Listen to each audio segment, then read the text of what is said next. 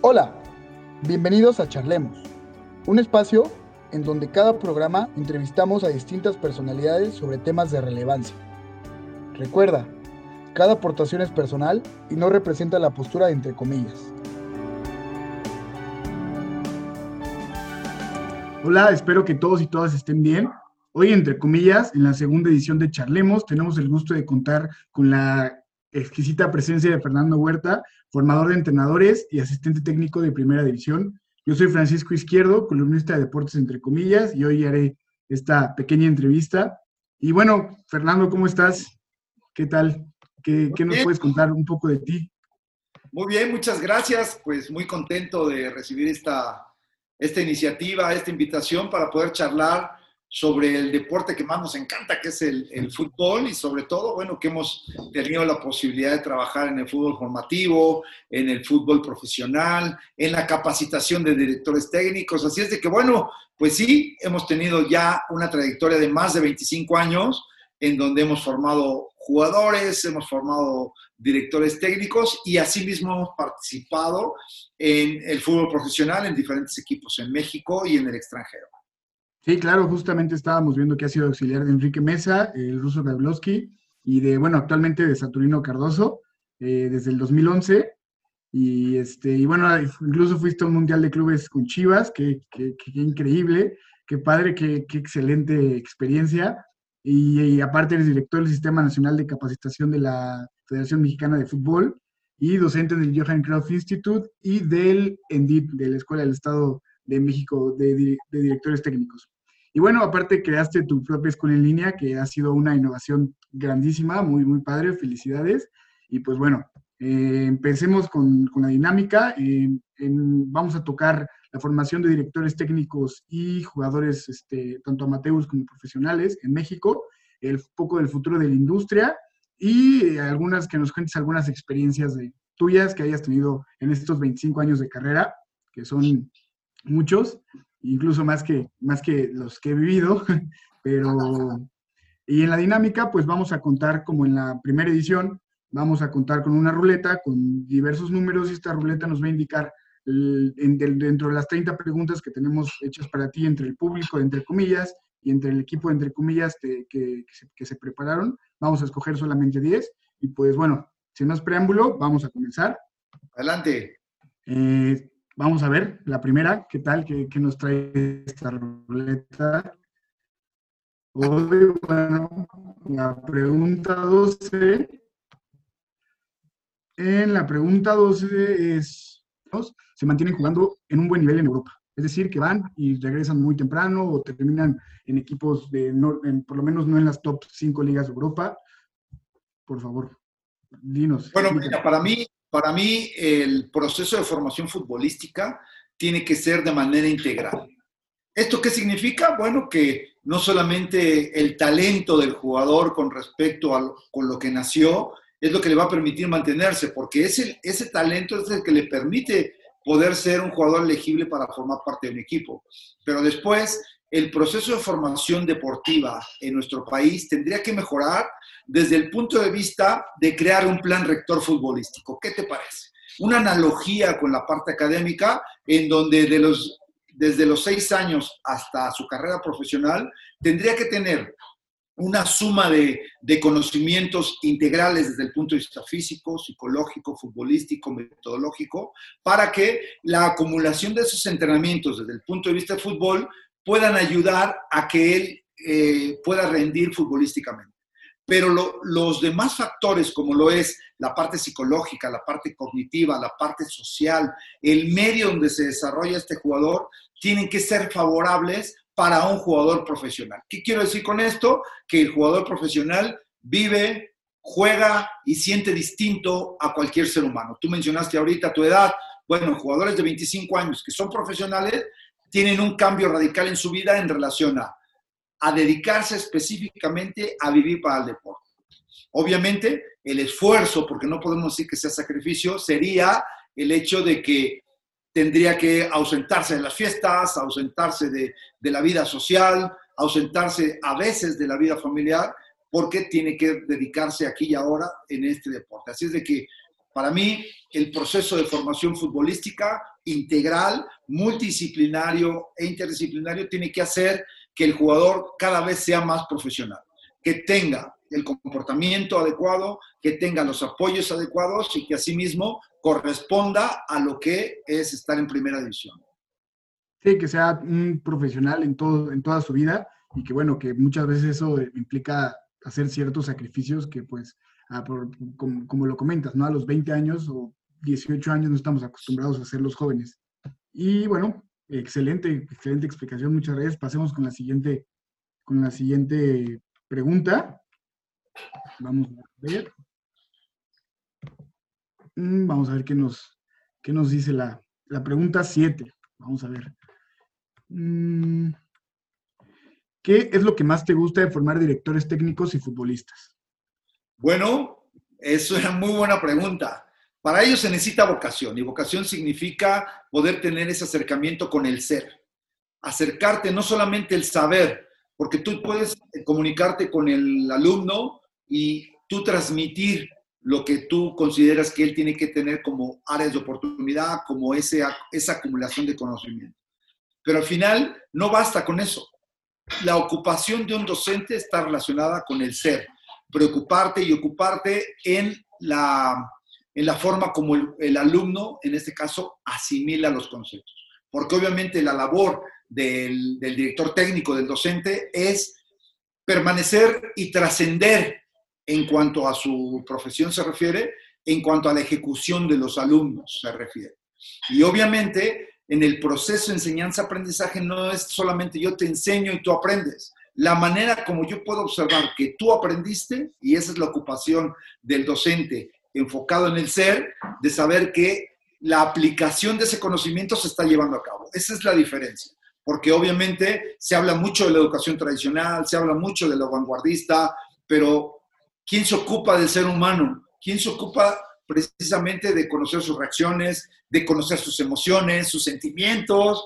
Y obviamente lo que más me gusta y me apasiona es precisamente aprender del alumno. En este caso, porque el docente crece en relación a lo que se prepara y a las preguntas, en este caso, que tienen los alumnos. Sí, sobre todo que en el fútbol pues es un, un, deporte de muchas pasiones, de muchos sentimientos y pues cada persona es diferente y cada persona lo vive a, su manera y creo que eh, encontrar la mejor forma de enseñar es muy difícil y pues bueno, qué padre, mm, felicidades por, por, por, por, ese, por ese talento, porque es un talento, no, no, todos, no todos lo tenemos. Y bueno, vamos a, a seguir con la siguiente pregunta. Mm, ¿Listo? La pregunta 20. La pregunta 20 la MLS, ¿crees que la MLS ya tiene mejor nivel futbolístico que la Liga MX? De hecho, esta pregunta yo la quise agregar porque hace poco hice un artículo sobre cómo la MLS eh, ha crecido muchísimo en estos últimos, por lo menos 20 años. Y bueno, te, lo dejo a ti que eres el experto.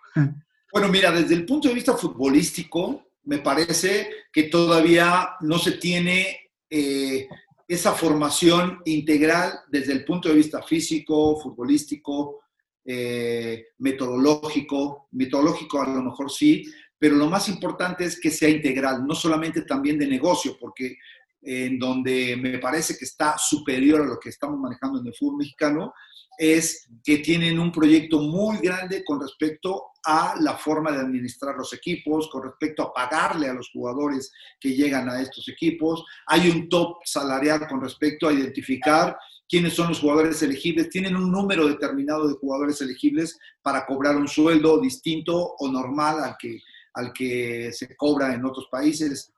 Y obviamente en México se tiene mejor fútbol, se tienen mejores jugadores, se tiene más, más el, trabajo en equipo. Si tú te das cuenta, cuando no, no, se va, no basta con comparar la Conca Champions en cuanto a enfrentar equipos de la MLS, no basta con eso, porque puede ser un equipo, pueden ser dos equipos. Y obviamente, si nosotros lo, correlacionamos con España, pues también hay tres equipos que van a quedar campeones en la liga, ya está claro que pueden ser tres equipos, y después la lucha por las diferentes ligas en donde pueden participar, como lo es la Europa League o la, la Copa de Campeones. Entonces, los requisitos que, requiere este tipo de, ligas es el qué te doy, qué te doy a ti como club para que puedas trascender. En México estaba la, esencia de, formar parte de la Copa Libertadores a partir de los puntos que, que lograba. Ya no, se, ya no se llevó a cabo por temas políticos, por temas económicos, por lo que tú quieras, pero me parece que si hacemos un comparativo entre el fútbol eh, como tal en la cancha, todavía México está por encima. Pero el proyecto de Estados Unidos está corriendo a, pasos agigantados. Y obviamente, algo que yo digo siempre eh, con respecto a, a la preparación, el conocimiento caduca y también caducan las ideas anteriores. Si no se hace un cambio y se genera ese cambio a través de, reconocer esos factores, de cómo puedo mejorar en el día a día como, como país México, pues estos, estos países te van a alcanzar y te van a superar. Sí, totalmente. Estoy muy de acuerdo con eso. Creo que seguimos siendo mejores futbolísticamente hablando. Eh, en la cancha se ve, incluso yo creo que la MLS tiene un juego un poco más lento todavía, pero, pero creo que sí han crecido demasiado. Eh, creo que incluso para jugadores como de la talla de Wayne, que acaba de llegar al Inter de Miami, pues ya es un poco más atractiva la liga por lo mismo de los salarios y del proyecto económico que traen. Pero muy interesante, muy interesante. Eh, pasemos a la, a, la, siguiente, a la siguiente pregunta. Y vamos a ver qué trae la ruleta.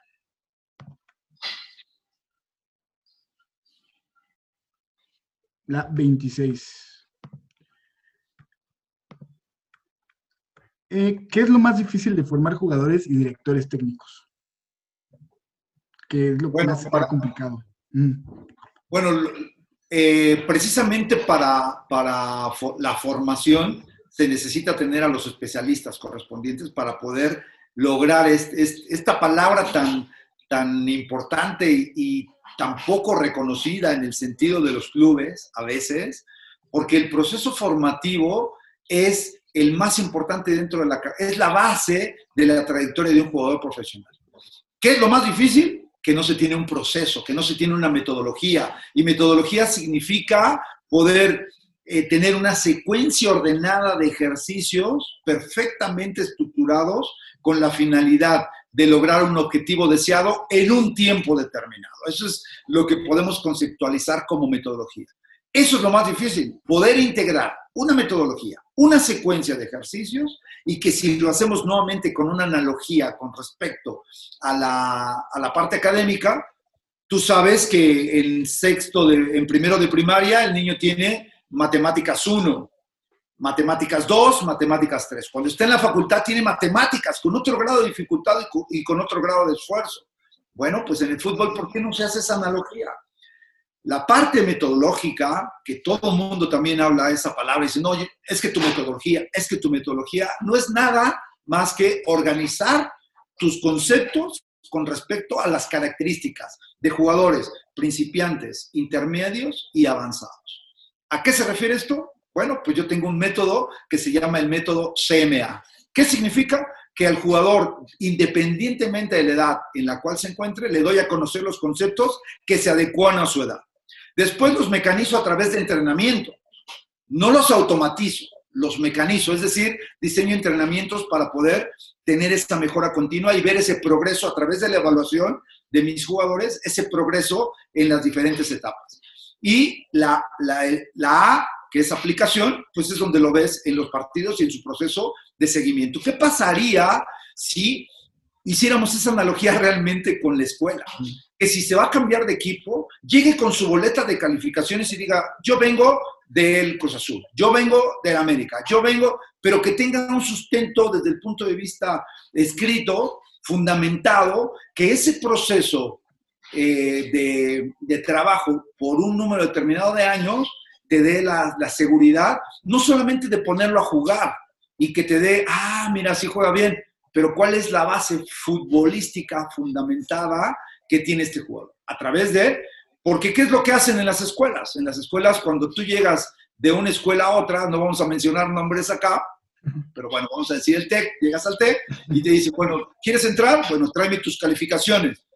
Pero después de que enseñas tus boletas, te dicen, ok, mi Susi te va a hacer una evaluación. Ah, bueno, pasa con la evaluación y, sea, y si hay una coincidencia entre tus resultados y la, y la evaluación, entre los resultados que tú traes en tu boleta y la evaluación, te dicen, Francisco, bienvenido, pásala. Porque debe haber un proceso. No aceptas a cualquier persona. Entonces, ¿cuál es la dificultad que existe en el proceso formativo? De que no hay una metodología. Encuentra la metodología. Y por eso hemos diseñado un curso que se llama De Regreso a las Bases, porque después de pasar toda esta trayectoria de 25 años por equipos infantiles, juveniles, profesionales, jugar en la Copa Libertadores, en la Interliga, en la Copa Sudamericana, en el Mundial de Clubes, como tú dices, pudiera parecer que ya tienes todo, todo el conocimiento. Sí, lo puedes tener, pero ¿qué crees? Este curso de regreso a las bases es hacer lo más fácil posible todo ese concepto que uno cree que tiene, encapsularlo y hacerlo desde lo más sencillo a lo más complejo. Y ahí está el detalle. Ok, paso a paso, ¿no? Porque muchas veces hacemos, sabemos hacerlo más difícil y se nos olvida, se nos olvida a lo mejor por, por así decirlo, de dónde venimos o qué hicimos para, para, para llegar al, en donde estamos y se nos olvida hacerlo más sencillo y cuando nos toca hacerlo más sencillo ya nos, que lo queremos hacer complicado cuando el fútbol debería de ser sencillo. Y bueno, eh, incluso eh, esta es una, una, pregunta que un, un amigo que, que se fue a jugar a Europa hace poco me dijo que él, él veía que los, que los jugadores eh, desde chicos los formaban para ser futbolistas profesionales. Y aquí en México solo los formaban para ser futbolistas. No, no existe, como tú dices, a lo mejor una metodología, sino que los hacen ver que es un trabajo desde chicos profesional, que no es como desde aquí los 13 años empiezan con la sub 13 y pues lo ven como un hobby, ¿no? Cuando allá no es así. ¿Cuál crees? Esta es una pregunta más personal. ¿Por qué crees que aquí no se haga, se haga de esta forma? Precisamente es lo que te digo, no hay un proceso, no hay, no hay una cultura. Y culturas son hábitos, son costumbres para poder lograr ese objetivo de poderte identificar. A cualquier jugador que llegue a Europa, yo te aseguro que lo primero que le hacen es una evaluación. Y le dicen, ¿sabes qué? Los lunes, los martes y los miércoles tienes gimnasio. Los jueves tienes psicólogo. Los viernes tienes conferencia de prensa. Es decir, te hacen un grupo multidisciplinario, interdisciplinario que conforman tu formación y tu estadía en un, en un nivel importante. Entonces, a eso es lo que me refiero con una preparación integral. La preparación integral es que yo, en este entorno psicológico, no solamente te voy a dar charlas inspiracionales, me voy a ocupar por reconocer cuáles son tus características y reconocer cuáles son tus emociones y tus sentimientos. Porque yo necesito saber cómo vives. Si vives solo, si, si tienes a tu pareja, sobre todo los jugadores profesionales jóvenes, que tú los ves en el Instagram, los ves en todos lados, con chicas que obviamente son oportunistas y que se paran ahí y dicen, bueno, yo soy la novia de tal. Y ellos hacen sus en vivos y, si, y no se dan cuenta que están afectando la carrera y la imagen del, del jugador en este caso. Y el director técnico cuando ve eso y el baja de rendimiento del jugador en un momento dado, de lo primero que se agarra es de ahí. Entonces yo creo, considero que lo más importante es instrumentar este proceso de formación integral, en donde te ocupes, algunos clubes en México lo hacen, que tienen un psicólogo, te llevan a él, te preguntan, te, te, tratan y obviamente te ven desde el punto de vista de las emociones. Hoy en día lo que tendría que hacer es también, como empiezan a ganar dinero, pues ¿por qué no te voy a dar un curso de finanzas? ¿Por qué no? Para que tú tengas una mejor relación con tu dinero y que no te espantes de lo que puedes llegar a ganar y que en este caso lo inviertas. No a que lo despilfarres, porque obviamente la compañía más segura que tienes en el entorno donde tú te encuentras son tus amigos, porque cuando, como tienes dinero, pues yo pago la primera ronda, la segunda, la tercera, la cuarta ronda, y dicen, bueno, pues tú como juegas muy bien, lo inspiro para que pague más, entonces el jugador se confunde. Entonces es, es todo un trabajo eh, integral donde no solamente los clubes se tienen que ocupar, sino también en las diferentes eh, estadios, que pueden ser escuelas de fútbol, eh, fuerzas básicas y primera división, porque obviamente es un proceso, es un proceso.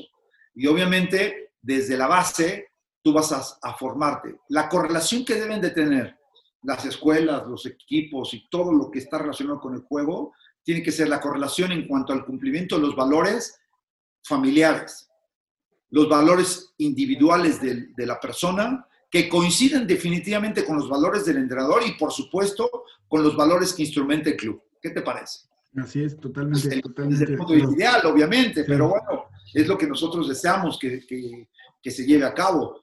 Y en, con base en esta situación, la comunidad de cambio que hemos formado implica directamente este detalle. Que este entorno se contagie, precisamente, se contagie para poder lograr tener jugadores más profesionales. Sí, no solo jugadores de fútbol, sino que sean profesionales.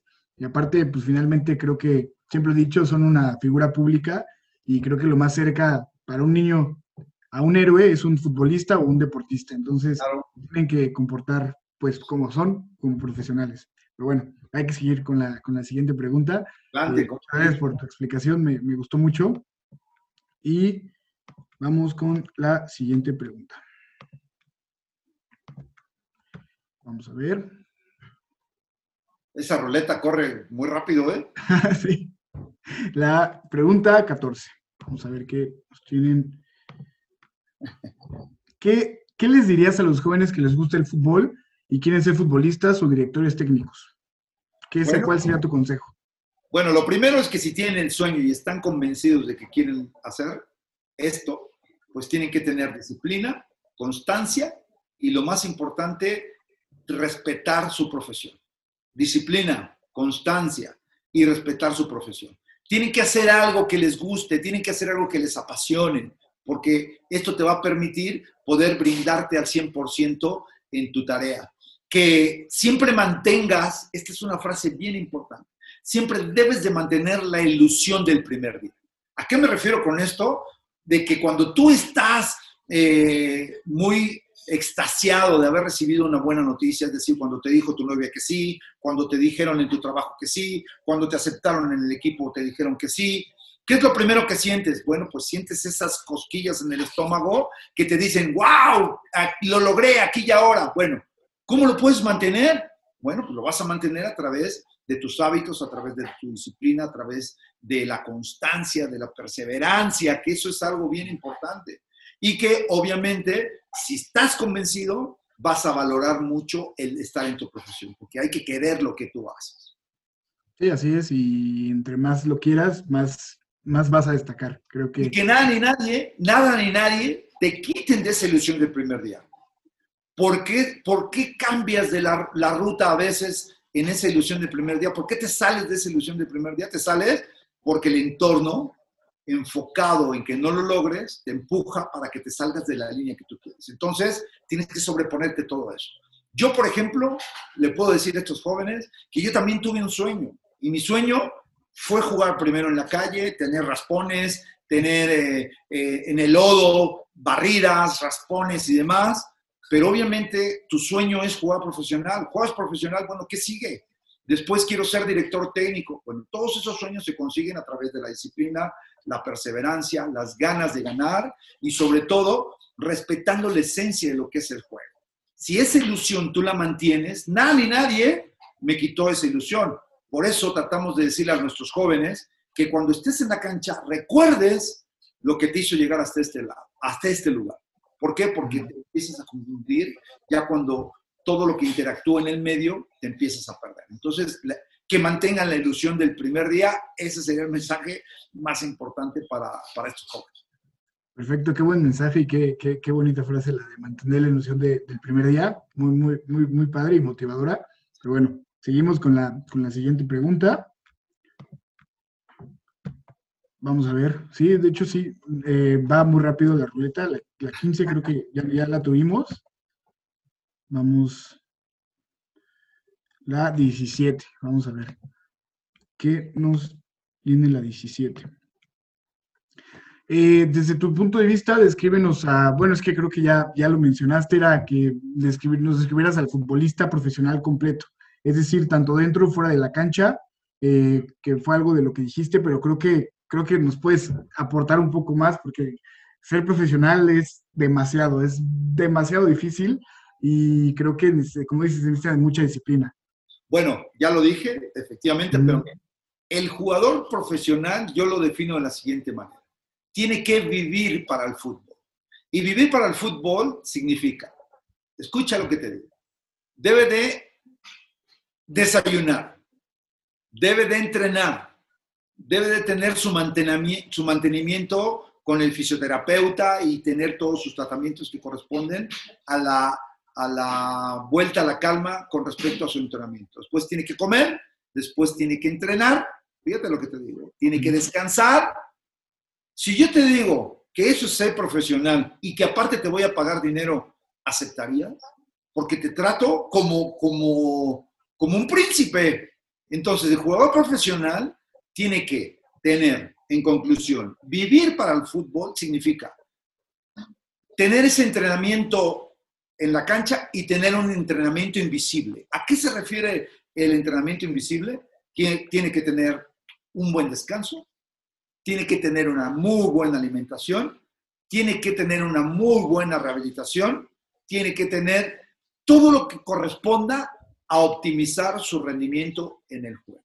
Y que obviamente todo lo que tiene que acercarse desde el punto de vista material serían su gimnasio, serían sus, eh, sus artículos fisioterapéuticos, tendría que acercarse todo lo que mejore y optimice y tenga su mejora continua en cuanto a su rendimiento Obviamente forma parte de un ámbito social y en ese ámbito social tiene que interactuar de la misma manera. El trabajo invisible implica que obviamente puede ir a tu reunión pero solamente un tiempo.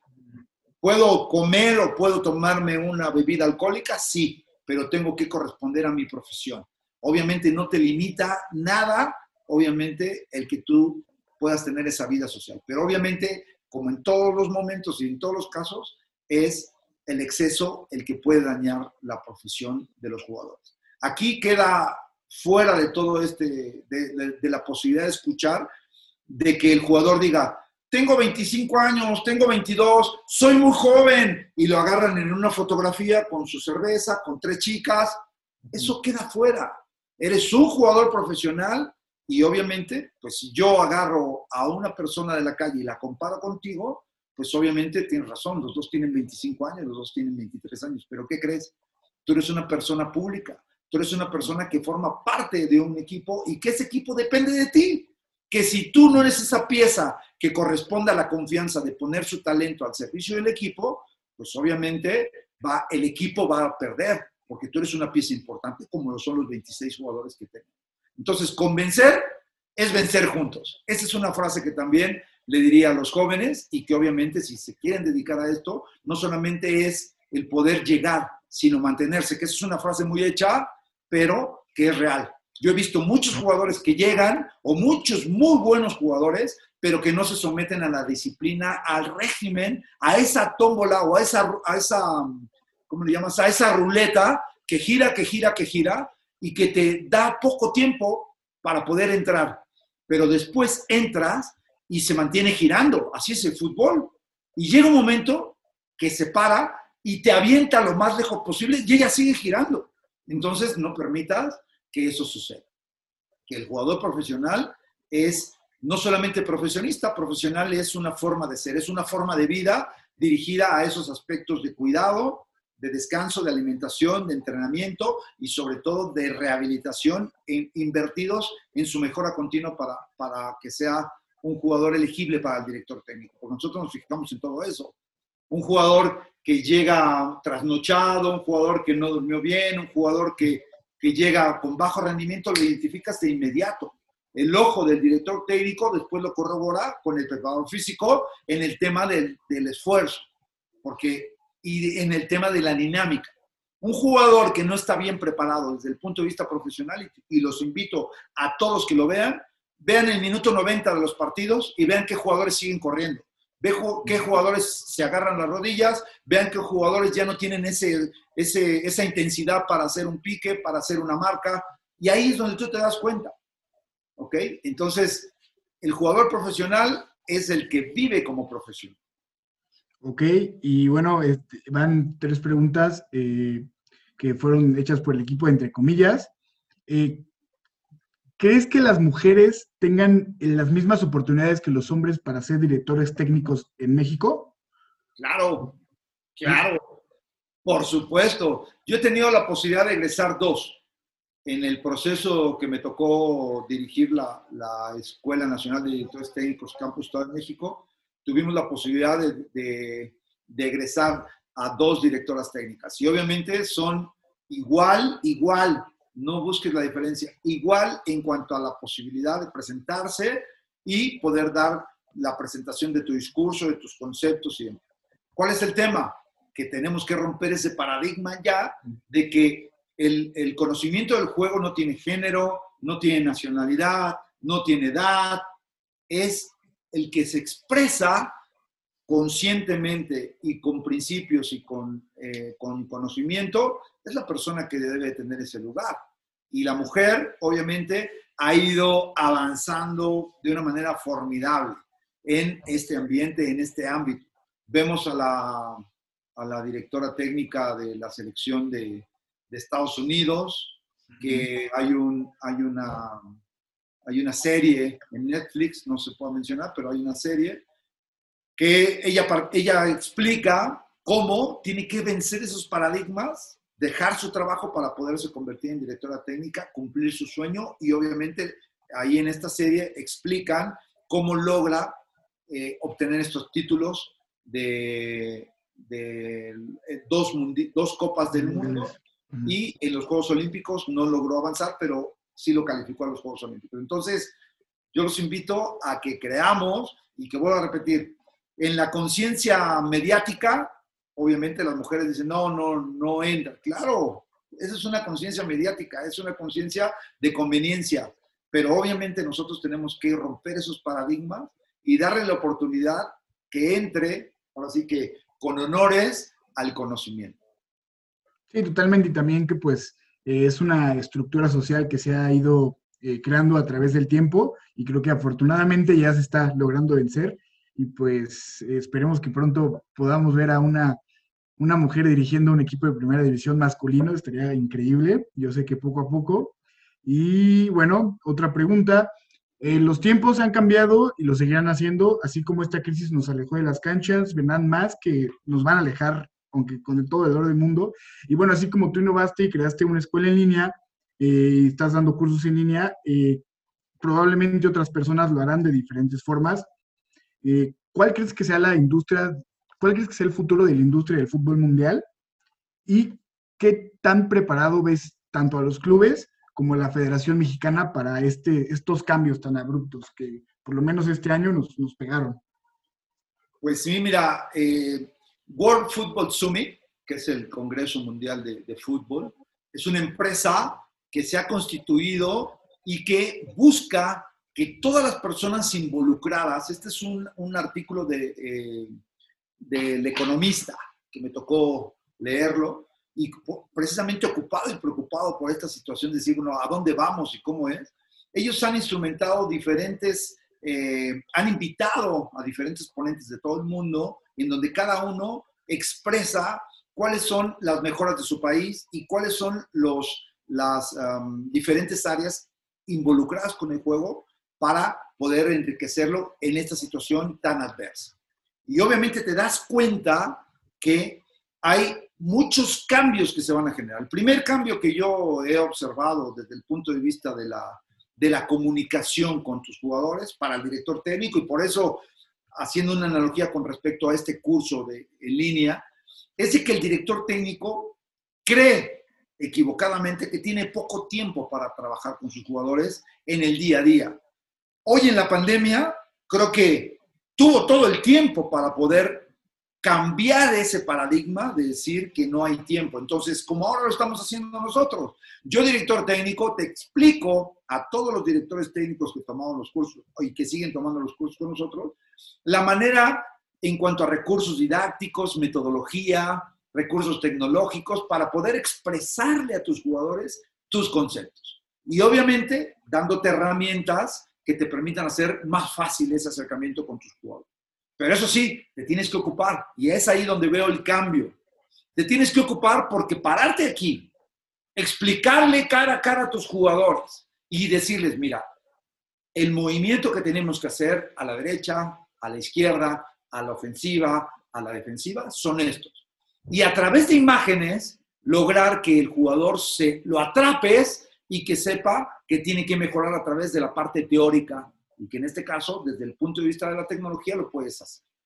Hemos recibido precisamente mucha información a través de Internet en el caso de estas plataformas que ya existen para tener tus seminarios y poder darte el tiempo, porque ahora sí obligadamente tuviste el tiempo, ¿a dónde ibas a ir? Si no era quédate en casa, no podías ir a otro lado. Entonces, ya estaba en ti si no querías, porque hubo muchísimos cursos, unos gratuitos, otros cobrados por todo el mundo, y obviamente ese es a donde yo veo que va a llegar, que la preparación tiene que hacer que cada vez sea más profesional el juego, que el director técnico no solamente se ocupe por, por pararse en la cancha hacer su dirección técnica, sino que se prepare desde todos los puntos de vista, humano, eh, el desarrollo humano es fundamental, la parte psicológica, la parte cognitiva, la parte espiritual, esa es básica.